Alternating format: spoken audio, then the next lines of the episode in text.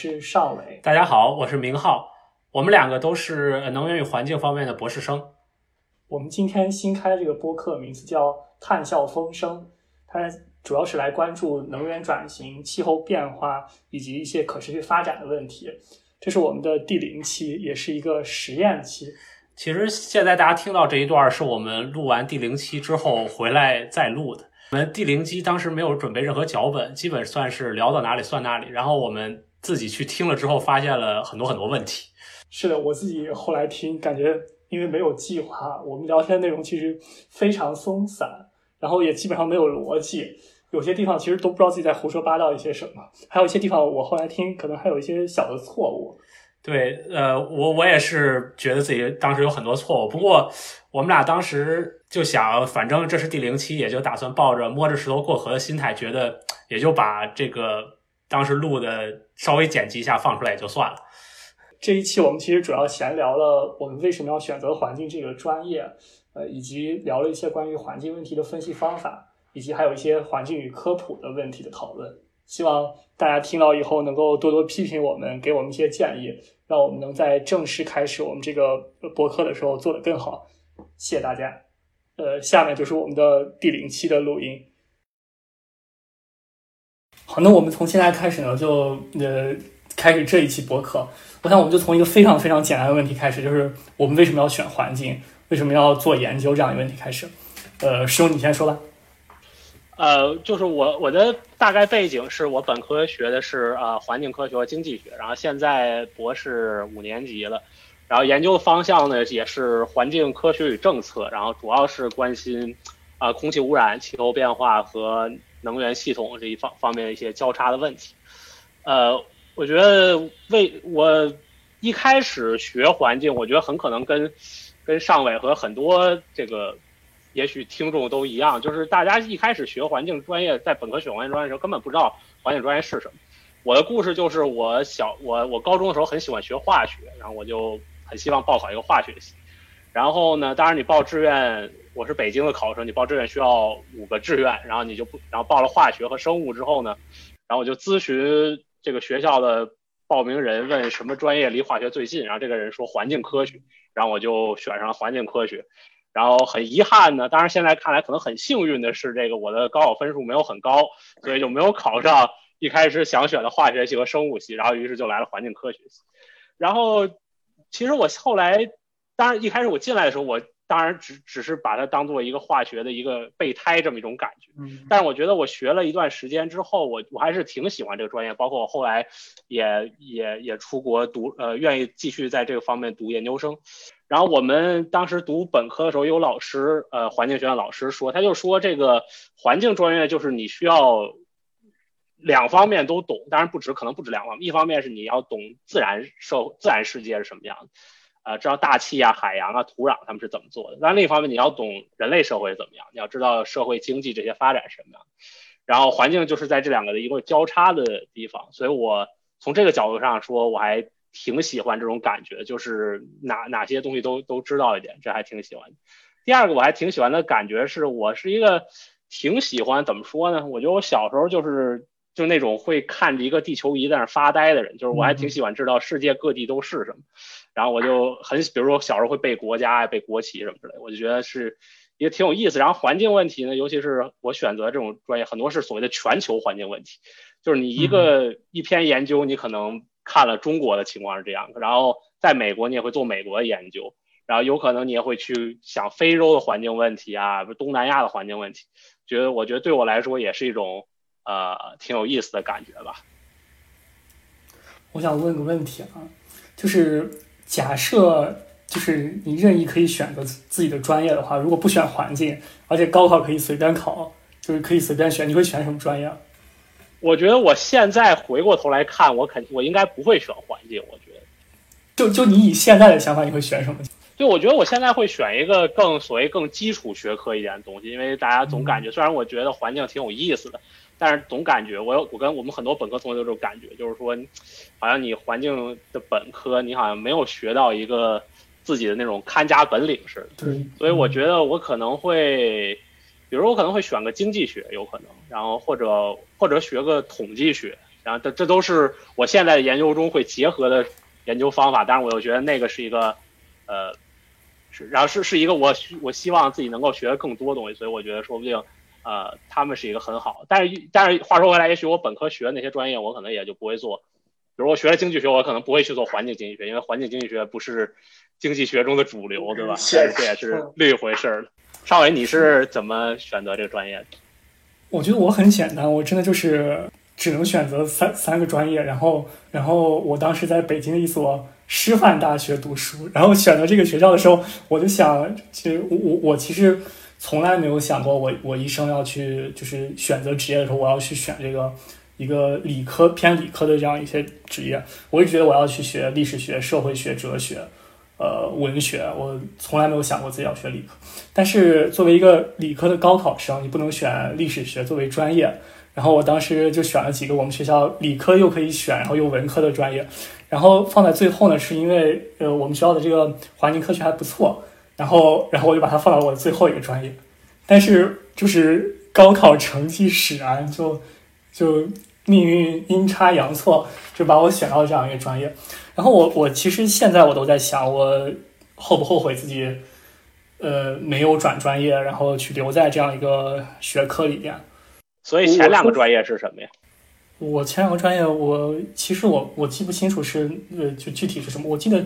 一般来讲，如果选我们这个学校的人，大家都会先报心理教育学和心理学，因为这是我们学校最好的两个专业。我可能也报了其中的一个，或者是两个都报，也可能会选一个法学。我我已经记不清我当时的选择了，但但但是肯定，我当时完全没有想到我会到第三个专业去，然后去选那个呃选择这个专业。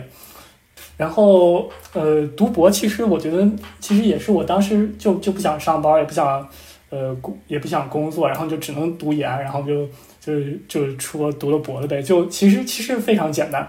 但是但是现在考，呃，真的就是，如果你回头来看的话，你觉得其实人生很多时候没有办法就是精打细算每一个步骤。就我我基本的想法还是就是就会和做播客一样，摸着石头过河，看石头怎么说吧。你你摸见它，觉得这个石头还还挺光滑，你就先踩上去它，先看一看。是我我觉得这还挺有意思的。在读博之前吧，都也是这种，这种怎么说呢？这种人生的想法吧，就是就走到哪儿看到哪儿，就是感觉就是你有最好的机会你就抓住它。但是我觉得，就比如说我读博之前，我根本就，呃，我当时在我现在读博的这个学校有有有有有一些选择，有一个选择是去呃所谓的这个大气与海洋科学系。读博，然后另一个选择是去我现在的在的这个专业，这个叫这个呃，就是比较偏社会科，就是现在这专业叫 Data System and Society 这么一个专业，这个是叫数据社会系统。我我申过，然后被拒了。对，然后呃，这个暂暂且不表，然后然后这个对，然后我当时选择之所以选择这个专业，没有选择我们系的另我们学校另一个什么 Earth and Earth and Planetary Science。大气行星科学专业，就是我觉得当时觉得我这个人应该不是做学术的料，或者我不想做学术，我就想，比如说学点什么 data science，对吧？然后听上去很时髦，大家说不定以后找一个工业界的工作，可能就会更更广，或者说也不就更广泛一些吧。就不想把自己限那么死。虽然我现在比较确信自己是挺想走这种呃所谓的 faculty 的路，就是去去做研究的这个路，然后。一方面，我其实我也不完全是觉得我就怎么说一门心思就想解决这个环境问题。一方面，我是觉得这种可以可以可以累积的这种这种生活方式挺好。就是说，你比如说你你做你做这一个事儿，这个事儿我还挺感兴趣的。虽然不说是我人生挚爱，对吧？但是呃，我还挺感兴趣的。而且这个你你的这个人生的每个经历都好像围绕这个事儿在慢慢的在在在做。比如说，可能你平常工作，也许你五六十岁。退休了，你四十四五十岁，你就要走下坡路。但是如果你做一个这方面的研究人员，可能你你的人生还很，你的研究生涯会很长，对吧？你可能很多人七八十岁才退休，可能五六十岁正是他们的巅峰期。以我现在非常呃这个幼稚的理解，听上去那是一个挺不错的生活方式，所以我就这么做。但我我就想说，我之前其实也很大程度上是那种感觉是摸着石头过河的这种想法。是的，我也争取在。博五之前吧，能对自己，呃，未来想做什么有一个清晰的想法。呃，我们就结束这个关于为什么学环境的讨论，然后我们来看一看，讨论一些更更加专业一些的内容。呃，就关于我们的科研。我想我们先从这个我们科研方法来做起吧。呃，其实我们在科研之间的这种基本上就是研究一个环境问题的时候，做分析的时候，呃，我们要么就是做一些事前分析，呃，要么就是做一些事后分析，然后可能我们可能还会设定不同的情景，然后做一些情景分析。呃，我们就简单来聊一聊这些方法之间有什么关系，他们的优势和缺点吧。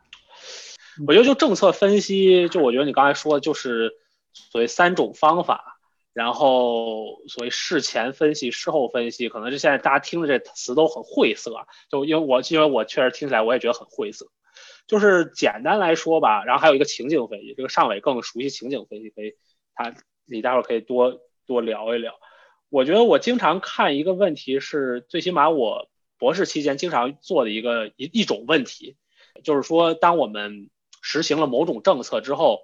呃，或者说我们就是我们为了解决一个环境问题，比如说雾霾问题，对吧？然后我们就呃在北京实现北京市北京或者是中国实实实用了某种政策，比如说机动车限号的政策。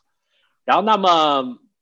这就有两个问题啊，就我们回想想要回答问题，就是说这个这个政策能不能够真的解决污染问题？然后呢，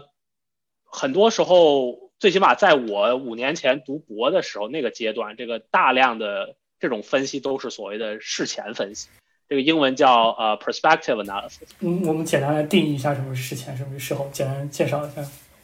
对，事前就是在这个政策还没有实行之前，对吧？比如说这个两呃，这个北京市政府正在讨论我们要不要实行这个限号，然后他们请清华大学的专家来分析一下，如果真的实行限号，能够让北京 PM 二五减少多少。那么这是这是所谓事前，就是政策还没有实行，对吧？然后呃，在我读博的那个期间，就很多研究生是这种这种范畴。然后另一种方法呢，是所谓的事后分析，这个又又叫 empirical analysis 或者是 ex post analysis，这个就更常见于社会科学或者经经济学。就是北京当北京真的实行了限号，比如说奥运会期间我们就实行过限号，那么。回过头去看那个政策，那个政策究竟有没有带来 PM 二五下降，有没有带来空气质量改善？这就是呃事后分析。在这个我当时接触的空气污染这个领域，当时这个事后分析是不太多的。然后这也是我当时我我博士论文比较侧重于做这个做这种分析的一个啊一个思路。然后当时主要这个事后这个所谓的这个事后分析不是那么普及。是一个原因，是因为当时数据不是很充分，然后所以这个这也是这个现在我们看到趋势，因为越来越多的数据出来，所以这种分析也越来越可行。当然，另另一个问题是因为我们认识环境问题还很很近，就没有很多的历史政策我们可以回去看。然后，当然现在也越来越多，我们对此问题越来越重视，有更多的政策我们可以去去研究。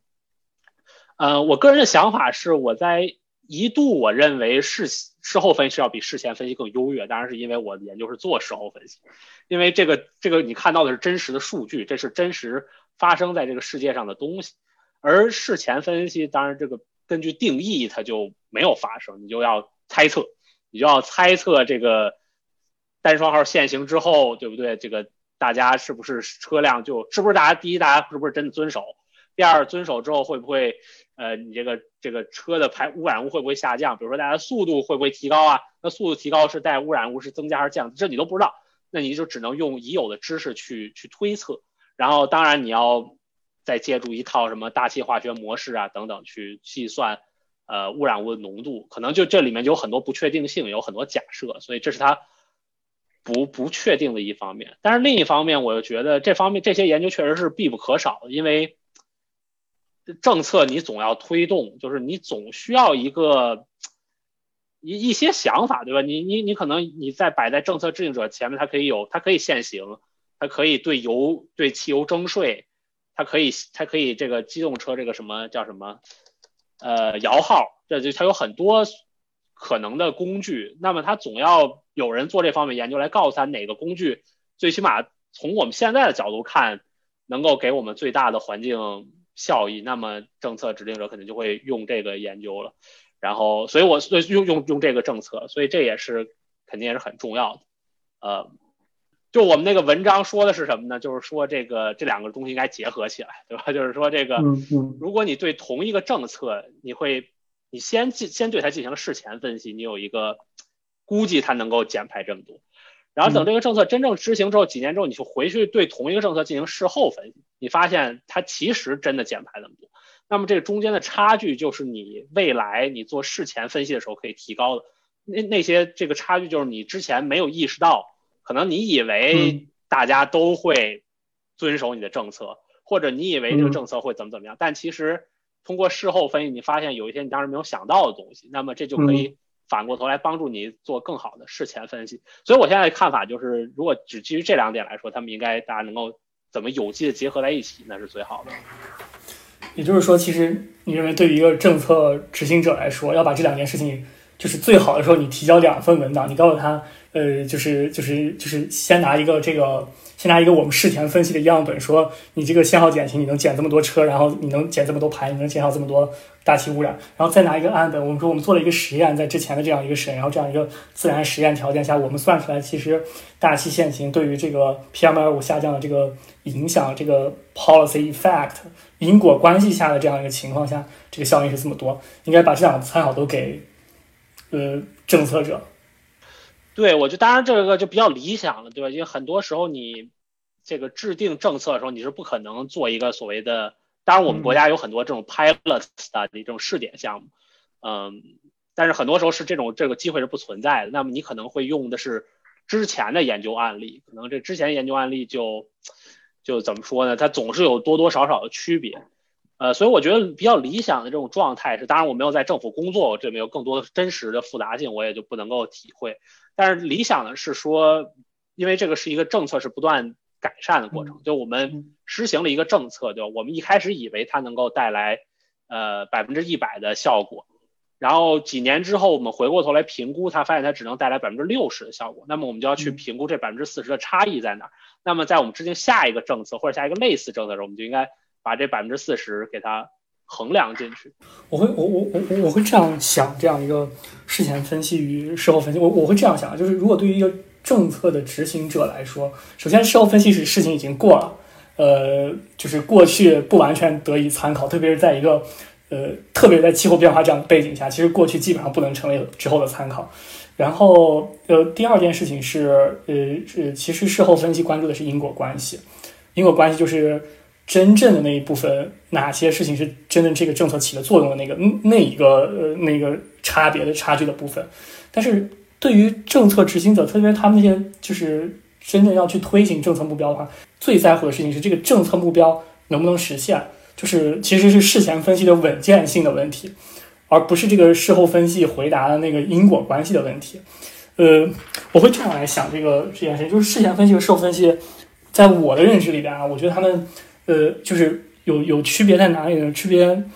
嗯，我想一二三四四个点吧。我我我觉得有会有四个点，就是事前分析不能把握，但事后分分析或许可以把握住。呃，首先是这个政策执行的情况，就是你说这个要限行，呃，这个比方说是这个工厂要限产，然后这个环境部长下去检检查。我我的印象是我看新闻检查了四个，随机检查了四个厂，四个厂都没有按照这个规定来，呃，这个这个东西呢，这个标记捕鱼法就有点不太好标记了。就看到其实政策执行之中是有问题的，这件事情是我事前分析，有时候就是必须要，要么你要提前的说我要稳健性的话，我怎么去考量大家会怎么执行的问题，要么是其实我是不能真实感把握这个情况的，然后。呃，第二件事情我会觉得是一种就是非线性过程，就比如说的大气污染，减排二氧化硫这么多，二氧化气碳呃这个一氧化氮这么多，然后呃直接排放这么多，然后到底最后因为那个大气化学分析非常复杂，然后它这个非线性的过程，我们其实事前搞不清楚这个过程，这个过程我们事前分析没有办法捕捉，我们只能是用我们的模型模拟的大概差不多，这个实际情况其实有差异。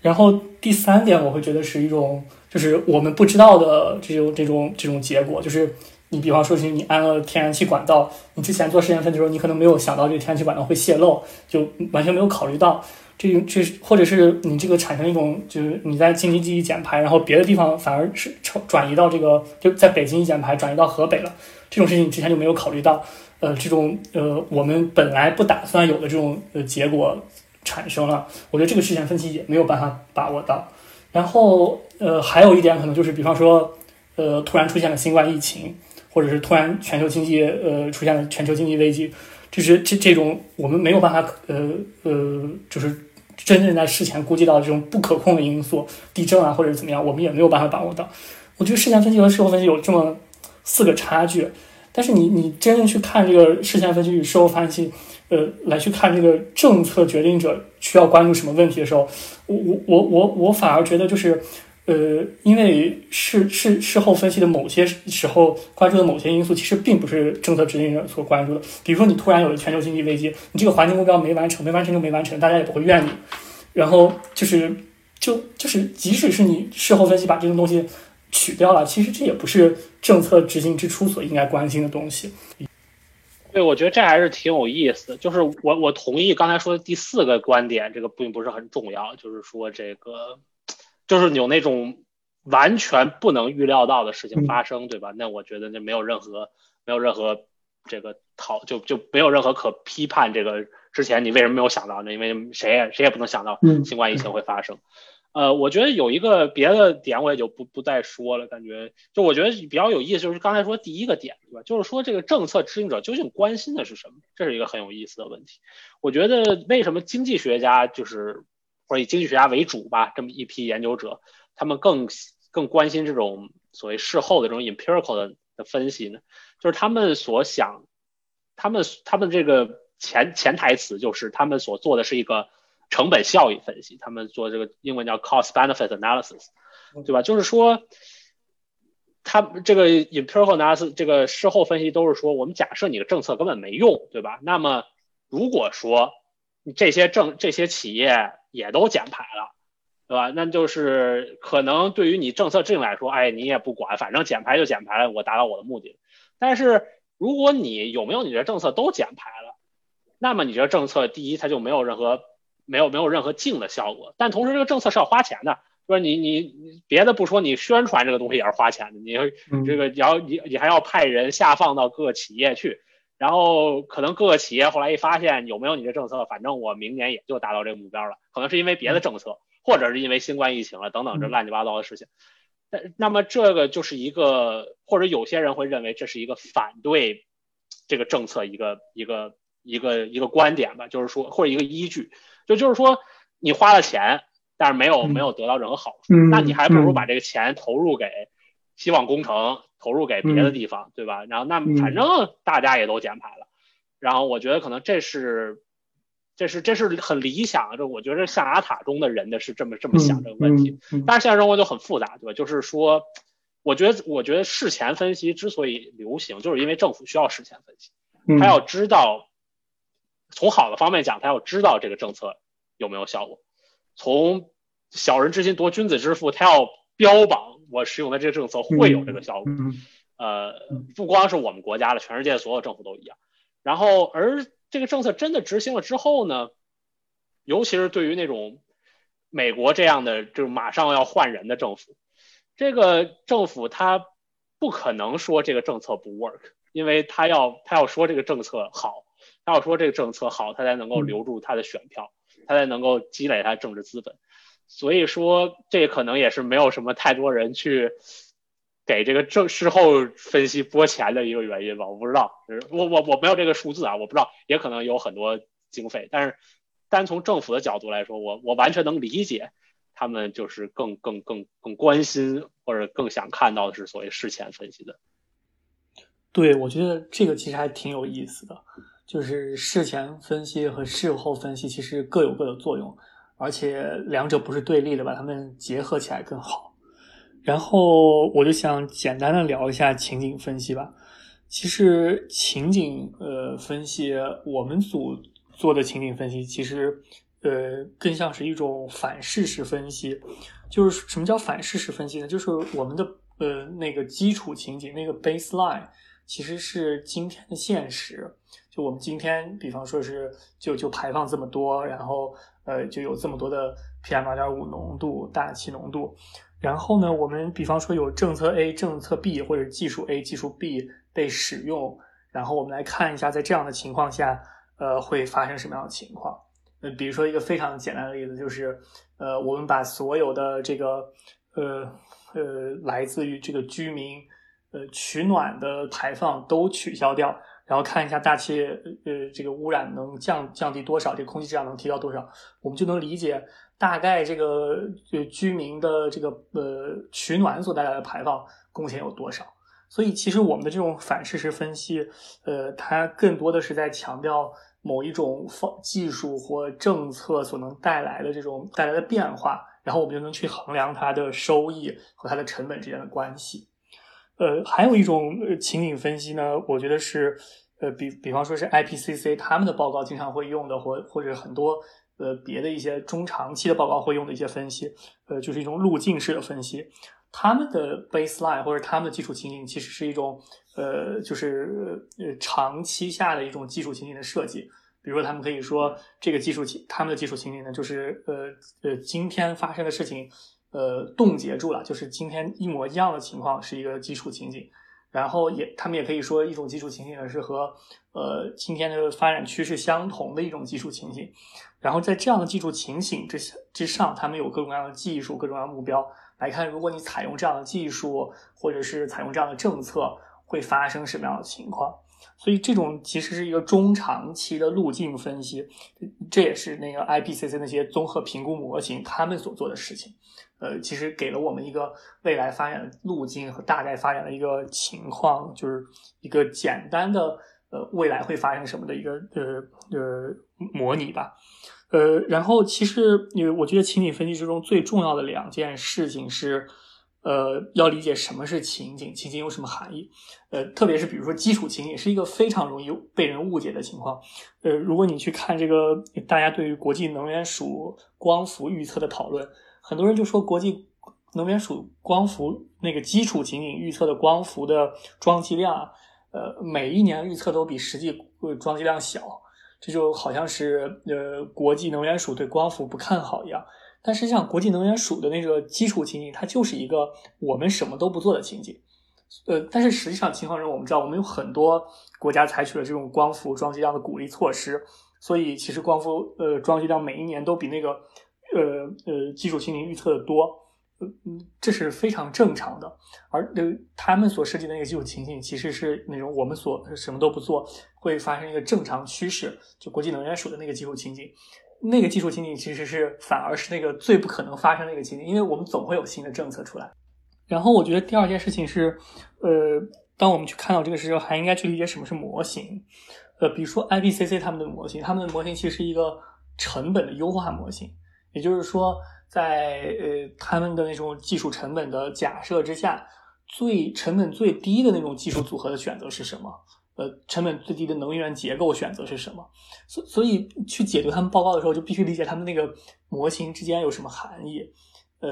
呃，比比如说，其实这些模型之间，他们呃产生了很多的，就是他们有共同点，但他们之间有好好几个这样不同的综合评估模型之间，其实也有很多差异。这其实是他们有，比方成本假设的不同，就就我们，所以我们去可可以去看到这些模型之间有什么分歧，有什么共识，来去理解我们对未来哪些事情比较确定，哪些事情不太确定。而且因为这些模型所得出来的结果是那个成本最低的那个优化结果，所以比如说有的模型说，呃，我们未来在二零五零年的时候碳捕集。呃，要占到我们的这个的今天排放的这个百分之二十的这个量，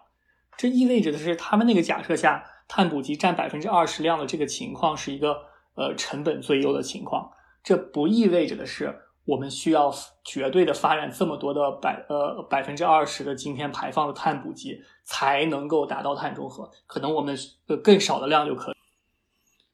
呃，然后我想情景分析还有一件事情，就是它和事实分析其实基本上是类似的，唯一的不同就是事实分析，你比如说我们要保证北京奥运会呃这个期间我们要空气质量好，所以我们的事实分析其实在做一些保证，所以它能跟事后分析做比较明确的对比。但情景分析有很多情景，然后他回答的东西是我们如果这这样做会发生什么？呃，两两两个非常相似，但是回答的问题稍有不同，但是呃其实是非常相似的。对，我觉得其实我很大程度上，我觉得情景分析跟事前分析是非常类似的，就只能可能情景分析只是有更多的，可能几百个事前分析堆在一起，是吧？就是但如果你这么变一下，那么变一下，会怎么样？我觉得可能大家都希望看到的研究是那种研究，就是说，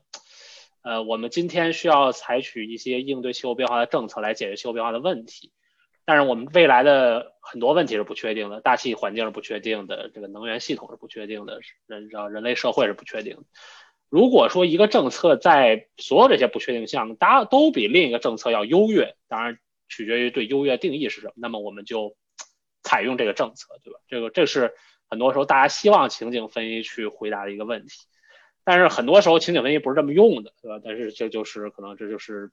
这是另一个问题。呃，我觉得这个这个问题就太复杂，我觉得我们完全可以到时候这个碳中和那期可能会有更多的讨论。我觉得我就只多多说一点，就是说关于成本的问题，我觉得这是一个非常非常有意思的问题，也非常重要的问题。很多时候我觉得，因为我们不是读过很多这方面的知识，所以我其实有时候很难理解这个这个概念，就是什么是一个政策的真正的成本。比如说我们，比如说我之前有一个工作是。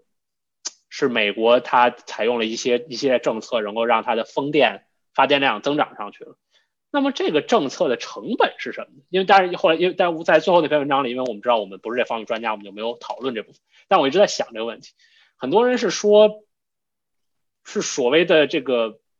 在这个这个这个劳劳动这个工作的损失，对吧？因为你风能把化石能源的电厂代替了，那些人就失业了。但是我就觉得，可能对于我，可能这是一个非常幼稚的问题吧。我觉得我就很难想清楚，难道这些人失业了，他们的工资就是这个政策的成本，或者说就是这种感觉？就是说，难道这个社会系统不是一个非常复杂的方式，大家连接起来？这些人在这里失业了，难道不是他们在另一个地方上岗吗？或者说，甚至说有，甚至有些研究还把这个风的这个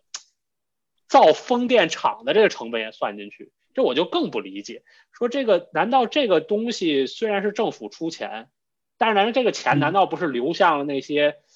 造风电的那个那些那些那些这个叫什么这个生产厂商吗？那难道不也是在这个社会里流动吗？所以这 again 可能是一个非常肤浅的问题，可能到时候我们的听众可能有专家可以帮我解答这个问题。我觉得我们可能也没有时间。充分讨论，但我就觉得这是一个很有意思的。这个就是你看，一个封建导致大家失业的一个成本。如果这个失业的人他正好是，嗯，比方说他是，比方来自大泽乡的陈胜，造成陈胜吴广起义，把这个国家都掀翻了。这个这个这个其实是一个很复杂、很难 很难去真正去衡量的成本。但但是但是呃呃，IPCC 的成本其实是技术成本，不是。很很多都是技术成本，而不是社会成本。嗯，像我做的其实科研，其实也都是技术成本。就我们其实是算风电建多少钱，就是就是其实我们的目的也不是说真的去看这个社会成本，因为真的不知道陈胜吴广什么时候会来，然后或者是有时候这个这个确实很难。技术成本的这个潜台词就是说，这部分资源可以被放在，就本来我们可以不不花这个资源来减排，是吧？可以花在什么教育上什么之类的。对，对但但但这也不是社会真正运行的方式，所以其实就我们就把这个问题就结束到这个问题上了。我们最后讨论一个话题，我想就简单来讨论一个最最普通的话题，就是我们呃，其实环境与现实生活和一种大家最关心的、最关心的一些环境问题的东西，其实也是我们科普，就是介于科普和专业之间，我们都应该认识的这个问题，就是大众如何理解环境。呃，和我们应该去怎么讲好我们的环境故事这个问题，嗯，嗯嗯，你会觉得就是如果你就是对于一个你你别和不在环境领域的人交流，你会觉得他们最关心的就他们最最了解的环境问题和最好奇的环境问题，你会觉得有哪些？我觉得就是在新闻上出现问题，大家都挺好奇，而且现在大家越来越对各方面都挺好奇的。可能我觉就我觉得我在几年前我本科最后一年的时候，我当时受邀去受一个朋友邀请去给一些给了一种所谓这样的科普演讲吧。嗯，然后我后来发现，当时因为我的研究是雾霾，然后我就讲的是雾霾，大家都很挺感兴趣，来了几十个人。然后我觉得后来我发现，公众感兴趣的问题其实跟研究者感兴趣的问题好像不太一样。呃，我觉得还是挺有意思的。而且在这个问题上，我不，我觉得不是公众错了，而是研究者错了。我们应该感兴趣公众感兴趣的问题，或者说我们也不每个人感兴趣的问题当然是自己决定，但是说我们应该去解决公众感兴趣的问题。刚才那个例子是什么呢？就是当时那个时候 PM 二点五还没有现在的这么人尽皆知，虽然已经挺人尽皆知的，讨论的是 PM 二点五的健康效应的问题。然后我当时作为一个大四学生，我最感兴趣的问题，我觉得特别有意思的问题，就是说，其实跟我们刚才讨论很像，就是说你怎么去研究 PM 二五的健康效应是什么？那么你要怎么做这种实验，对吧？就是说，在我看来是很有意思的。是你要怎么找两队人，对吧？这队人生活在，就或者说，就有一个很有名的研究是说那个淮河南北的研究，对，就类似这种，我是觉得这个很有意思。然后我也另一方面我也觉得说什么有意思呢？就是说这个 PM 二五这个东西跟我们的社会是怎么连接的，是很有意思。比如说我们采用哪些政策有可能能够把它降下来，这是很有意思。我发现公众关心的不是这个问题，公众关心的问题是我应该选择什么品牌的口罩。呃，当然是非常非常容易理解，但是也非常非常非常重要的问题，所以我就觉得，所以可能不光不光是这这一个事件了。那后来我来美国之后，我发现我给美国人讲也是一样，我给美国人讲，我我我当时讲的问题是这个所谓的叫我们那个演讲题目叫 Climate Policy One O One，就是最基础的气候政策问题。我感兴趣的是什么什么工地悲剧问题啊，什么类似这种问题。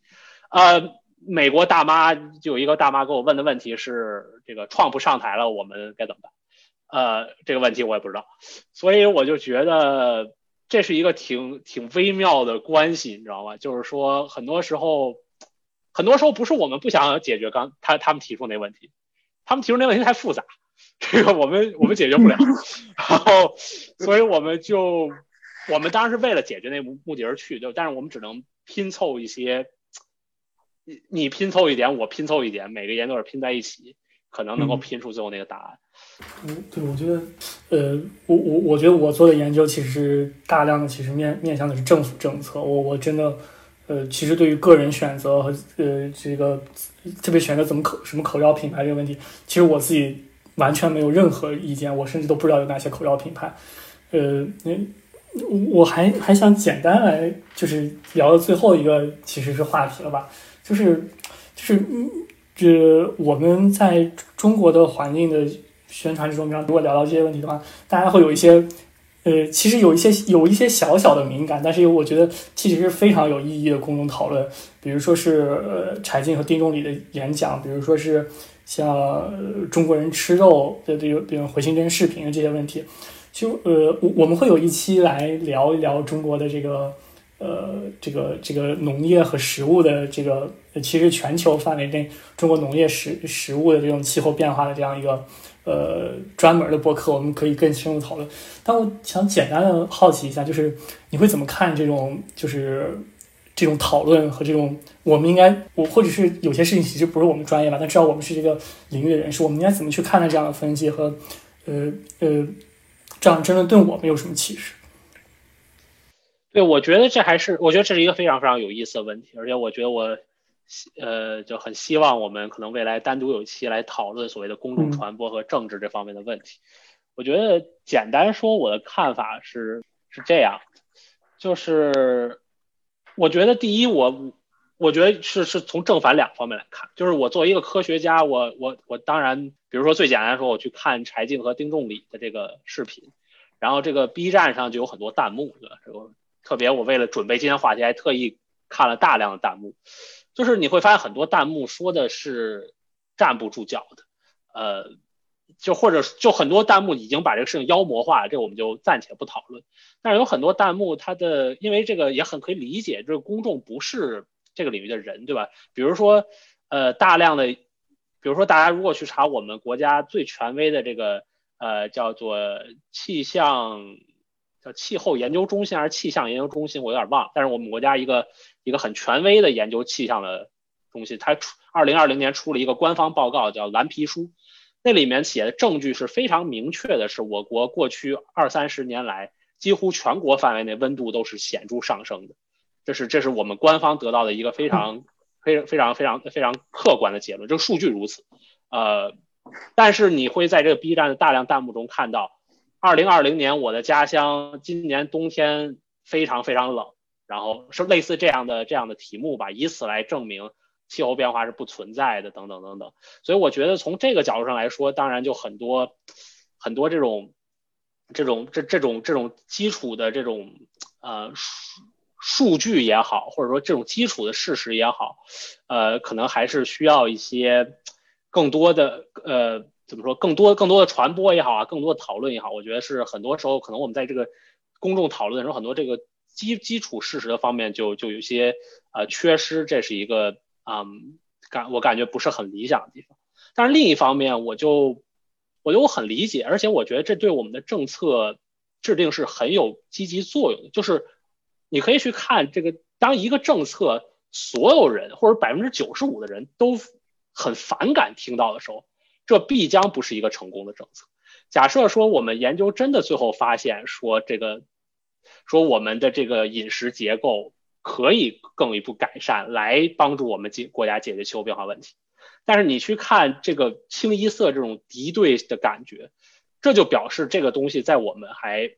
它还没还没有市场，对吧？就是。它它是一个不能落地的政策，因为这个政策大家不理解，不会执行，这不会有它的实际效果。我觉得这是一个很有意思的观点，就是我经常听别的播客也好，中国的中国的国外的，就是很多这种研究环境的人都会天然的把自己和公众对立在一起，对吧？就认为说，呃，我们应该追求这种极简的生活方式，我们应该过上这种低碳排放的生活方式，等等等等。其实我很多时候。真的不这么觉得，就是说，如果一个生活方式是所有人都希望的，那么我们就应该把它当做一个怎么说已有的规则，就是大家我们在大家都能接受的范围内再去讨论，我们怎么能够制定一个更好的政策，把这个问题更好的解决。我我也确实回去看了一段这样的视频，然后包括在准备的时候，我也去看这样一些言论，我反而觉得这样的讨论其实很有意义，让我觉得呃。比如说我的家乡变冷了，这其实是一种有有是有气候变化解释的，对吧？这个呃，如果气候学的话，其实知道就是这个这个极地的这种环流气候的改改变，因为气候变暖的改变，其实会影响这个有确实有可能让北北半球的一些地区，我们这个呃气候其实在冬天变得更冷。嗯呃，还有一件事情是，就是我们我们的呃环境解决的政策的一个出发点就从来。就是永远不可能是去让大家感觉到愧疚，这不是我们思考问题的方式，而且它也行不通。就是就是就是我们没有资格从这种让让别人愧疚的角度出发去推进环保问题，因为因为我们的呃这这样一个环保问题的出发本来就是要希望我们能够有更好的生活的，就就它它它是它是一个自相矛盾的想法和方案。然后在环境问题这种事情上，国别问题。民族问题上，我觉得好的方法还是要去有一个真正务实的思考吧。我我我想举一个例子，我我就是柴静问丁仲礼的时候，那个丁仲礼给画呃丁仲礼院士其实是相当相当厉害的一个这个气候变化领域的学者，他给给给画了一条线，就是说希望我们中国人的排放能够历史的人均累积排放能够达到西方的这个百分之八十这样一条线。呃，我觉得这这个这个确确实实是呃，就是呃，从这样的角度来讲，公平性是达到的，但实际上这是一个不灵活的做法。就是呃，问题问题的原因在哪？就是其实如果大家用这样一个公平性的方式去理解这样一个问题的结果，是我们后面还有印度，印度后面还有非洲，如果都这样公平下去，其实对我们自身。这样下去，大家都排，然后印度说我们要排中国的百分之八十，非洲说我们排印度的百分之八十。按这个人均量来看的话，其实如果留到这么大的空间，气候变化能够变化，我我我我感觉至少，嗯，能够再往上再升一到两度，或者是其实肯定会超过两度，就可能三度、四度、五度这样的区间。这其实对我们的中中国人本身是有害处的。就是我我我觉得，其实我们现在采取了一个很好的策略。就是我们说，我们二由二零六零年实现碳中和以后，我们也开始督促大家去实现碳中和。从某种程度上来讲，其实这是一个非常灵活务实的策呃策略。就是呃，我们希望我们用最小的成本达到最大的国家利益，呃呃，而不是去呃去去去扛这个每个人到底能排多少大排放。呃，对于环境问题的灵活性，其实来考虑我们的正确的国家利益，其实非常重要。呃呃，因为我们其实也是气候变化最大的受害者之一，我们的国家的气候变化影响其实要比世界平均要大很多。呃，我我希望我们将来确实能做一期，把这些讨论观点看出来，看看哪些是好玩的，哪些我们可以聊一聊。是，我就最后再补充一点吧，我就觉得我非常同意刚才说的。我觉得你刚才说的都非常，我都非常同意。但是我特别同意一点，就是说，呃，不能够把这个愧疚作为这个这个环境的一部分。而且在我看来，这是什么呢？这在深层次上就是这个所谓的懒惰，或者说有人叫就这个网友常用的词叫既蠢又坏，对吧？就是说，比如说你站在你是一个发达国家角度来看，然后你发现。哎，这个我们要减排，对吧？然后，那么中国如果要过上我们的生活方式，那就麻烦了。如果你真的是一个有良心的科学家，对，如果你真的是关心全人类的话，那么你想的问题是，那么我们应该怎么和中国一起努力，然后让中国能过上很好的生活，上包括印度、非洲过上很好的生活方式的同时，能够把它的气候变化问题减下来。那我们要一起，呃。呃，制造新的技术，一起采取新的政策，等等等等。当然，这一条路当然是非常难的一条路。一条简单的路当然是怎么劝说中国人不要过上发达国家的生活，劝说非洲人不要过上发达国家的生活。这完全是一种，我认为是一种冷漠和懒惰，对吧？就是当然，你要是非要说他，也许他有一种邪恶成分在里。这是对他来说当然没有什么损失，他又不需要花花钱花成本去跟中国一起工作，他只要。甚至用网友话说，收买一些人，对吧？然后，然后在在国内散播这种言论就好。所以我觉得这真的是一个从从这个角度上说，确实是一个。而且我们也听到，可能有些人有时候有些研究者吧，就大家也会采用这种比较我们叫简单化的思维。对，呃，我觉得我们很多时候当然也犯这种错误，但是就是可能因为我们从发展中国家背景来，所以我们更能理解这些。可能有些发达国家他不懂这些，他可能就会采用这种简单化思维，呃，所以还是还是还是还是还是挺挺一方面挺难的吧，另一方面，呃，就还是还是有很多值得我们讨论的内容。是的，是的，是我我我完全同意，因为其实有时候是一种呃思维方式的简单化，但从某种程度上，特朗普主义其实特朗普反映的那种带来的问题是真实的，但是他的政策其实也是简单化的。有时候他确实是不能解决问题本身，我我们还是要选择那条就是呃大一些，但是更充满荆棘的道路，不能去选择那条看起来平坦，实则走向歧路的那条小路。嗯，对，命运都已经标好了它的价格。嗯，那我们今天就这样结束吧。我们其实已经超时了很多很多很多。呃，然后我们简单预告一下，我们之后要可能会做的几期，我们呃。嗯，你我我我我准我我我想我们应该现在现在准备了两个话题，就是呃，一个是关于碳中和的，其实是呃普林斯顿，特别是关于它关系到普林斯顿这个近邻排放美国的研究。我们看美国如何在二零五零年实现碳中和，和我们国家有什么对比。然后还有一个是关于中国农业和这个呃食物这这项方面。对于排放，特别其实全球中国和全球农业，我们我们试试讨论这些大问题来看一下这些专业，然后可能之后我们也会有一些新的话题，我完全还没有什么计划，但是也欢迎大家推荐。然后是大家已经看出来，我们这个是一个非常呃非常随意的场合，这个真的是。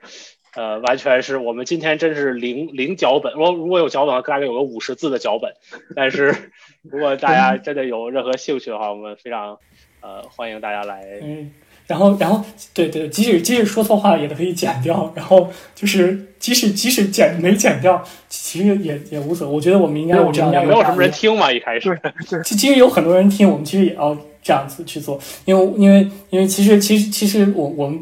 大家讨论其实是有益的，即使是错，因为每次你听到别人错误，其实反而是大家最想听、容最容易记住，然后最想说话，而且会真正看这些问题，去自己想想到这些问题的场合。所以，其实有错误也是件好事。我我希望自己多说错话，这样的话能让大家在反驳这些的问题之后有更多的思考，其实是好事。嗯，然后我们今天就录在这里，好吧？好，那我们就这样。嗯，谢谢大家，欢迎大家关注我们的下一期的呃播客，我们争取两周后见了，好吧？下次一定，谢谢大家。